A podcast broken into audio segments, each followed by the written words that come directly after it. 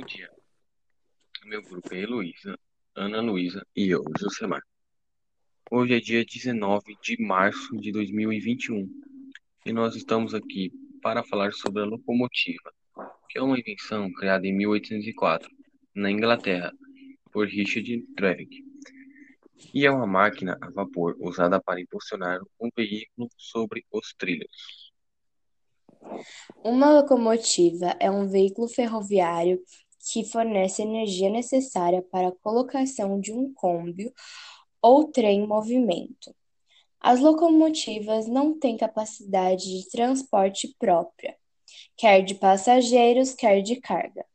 No entanto, alguns comboios possuem unidades mistas autoalimentadas, que também servem principalmente para o transporte de pessoas. A esses veículos, no entanto, não se dá normalmente o nome de locomotiva, mas trem-unidade. A primeira locomotiva foi criada no dia 13 de fevereiro de 1804 por Richard Trevithick.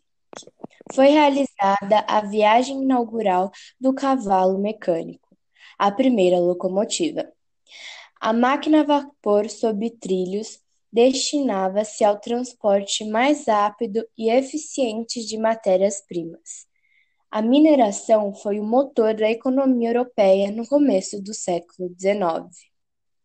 A Inglaterra foi o país natal da locomotiva, porém, depois, foi usada em várias partes do mundo.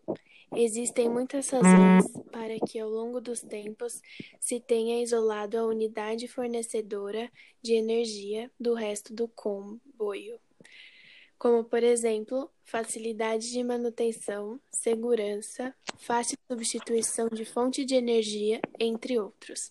Hoje em dia, as locomotivas ainda são muito úteis e não deixaram de ser utilizadas. Muito pelo contrário.